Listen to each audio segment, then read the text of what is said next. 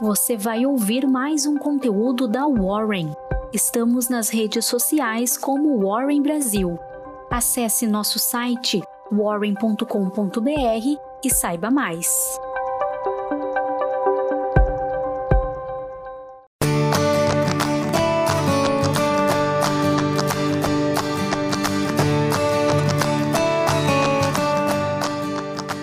Olá, a Síndrome de Tio Patinhas.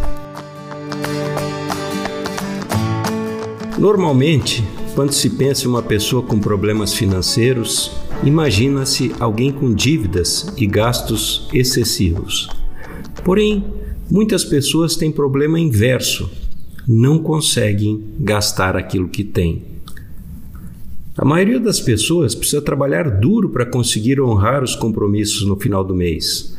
Para elas, até pode parecer piada que alguém tenha mais do que precisa e não consiga gastar a sobra mas na realidade trata-se de uma dificuldade real e bastante grave.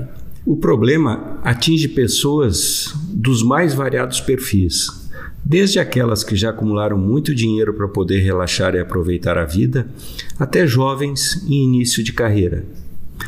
A seguir, descrevo de forma resumida alguns casos que acompanhei quando atuava como planejador financeiro e que revisitei para esse podcast. A jovem executiva.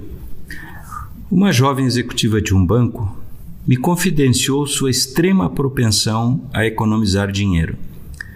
Segundo ela, o comportamento prejudicava a carreira e os relacionamentos profissionais e afetivos. Ela se, se vestia de forma inadequada porque não considerava razoável pagar o que seus colegas pagavam pelas roupas que usavam também não aceitava convites para sair com os colegas de trabalho porque não conseguia ficar tranquila vendo o consumo da mesa, sabendo que no final teria que dividir com os colegas os gastos que ela considerava abusivos. A jovem morou no apartamento do tempo de universidade muito tempo depois de formada, alternando apenas as colegas que dividiam as despesas. Quando decidiu morar sozinha, comprou à vista um apartamento muito mais simples do que poderia, considerando seu salário e a poupança acumulada à época. A avareza havia causado rompimento de relacionamentos afetivos. Jovem, bonita, bem-sucedida, ela relatava certa facilidade em iniciar relacionamentos. Mas ao que ela tentava impor o comportamento financeiro, os namorados se afastavam. A economia da executiva ainda hoje chega a quase 50% da sua renda, percentual que se reduziu diante dos mais de 80% do começo da carreira. Seus sonhos estão ligados prioritariamente a conquistas profissionais almejadas. Ela diz que para se sentir segura precisa ter uma poupança elevada, e como é bastante avessa ao risco, seu patrimônio financeiro está investido em caderneta de poupança. O ex-perdulário. Caso semelhante é de um homem que nasceu em uma família rica. Recebeu ainda muito jovem uma herança razoável. Com ela montou uma empresa de distribuição de produtos alimentícios resfriados. Ganhou muito dinheiro, mas gastava ainda mais. Em poucos anos levou o negócio à falência. Sobraram as dívidas, a vergonha e um casamento falido. Depois de um período de desânimo e depressão, ele voltou ao trabalho com afinco redobrado. Agora não mais como dono de empresa, mas como vendedor autônomo. Pela primeira vez na vida andava de ônibus e mandava arrumar as solas dos sapatos velhos. Pagou as dívidas e voltou a casar. Passados mais de 20 anos, ele novamente é um homem rico, dono da própria empresa. Mas o empresário se recusa a gastar aquilo que ganha e vive como se fosse um homem pobre. Esse comportamento levou ao fim do segundo casamento, pois a ex-esposa, que muito lutou ao lado dele, acreditava que havia chegado a hora de aproveitar os frutos de tanto esforço. Agora ele enfrenta um complicado processo de separação pois não aceita uma divisão justa dos bens do casal. Meu nome é trabalho. O terceiro exemplo é de um casal que começou a morar junto quando ambos tinham 16 anos. O começo da vida dois foi uma aventura cheia de privações e intenso trabalho. Depois de anos de trabalho assalariado, conseguiram montar um pequeno armazém que se transformou em uma rede de supermercados. A vida deles foi marcada por trabalho e dedicação aos três filhos, duas médicas e um publicitário.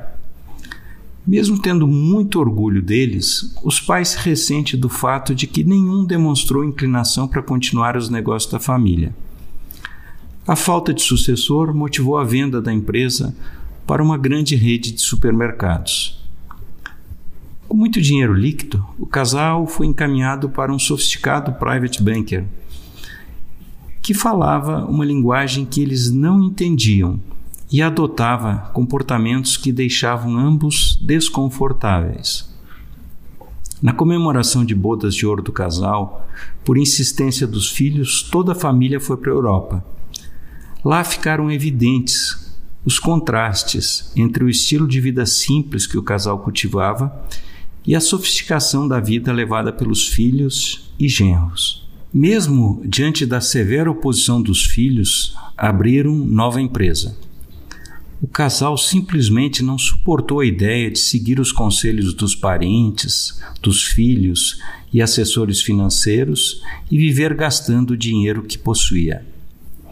Infelizmente, a nova empresa não foi bem e teve que ser fechada, levando na esteira uma parte considerável do patrimônio acumulado. O que restou ainda é elevado, principalmente diante do espartano padrão de consumo que levam Porém, mais do que a perda patrimonial, o que mais marcou foi a deterioração do relacionamento com os filhos e o pesado sentimento de fracasso que agora os acompanha. Tratamento para o bolso.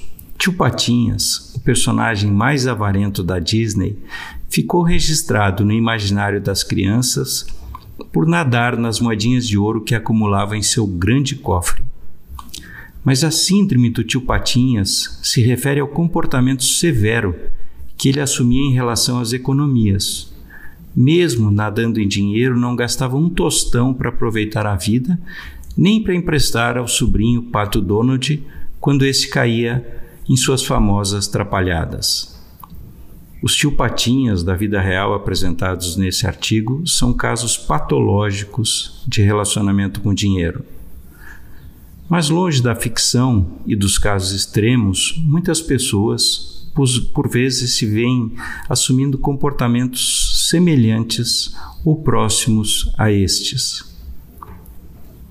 Você anda acumulando os melhores vinhos na adega, não tem o hábito de provar seus melhores rótulos, o patrimônio o mantém acordado à noite, remoendo-se com perguntas sobre qual a melhor forma de guardar e multiplicar mais e mais? Lembre-se que ser rico não é nadar em moedas de ouro.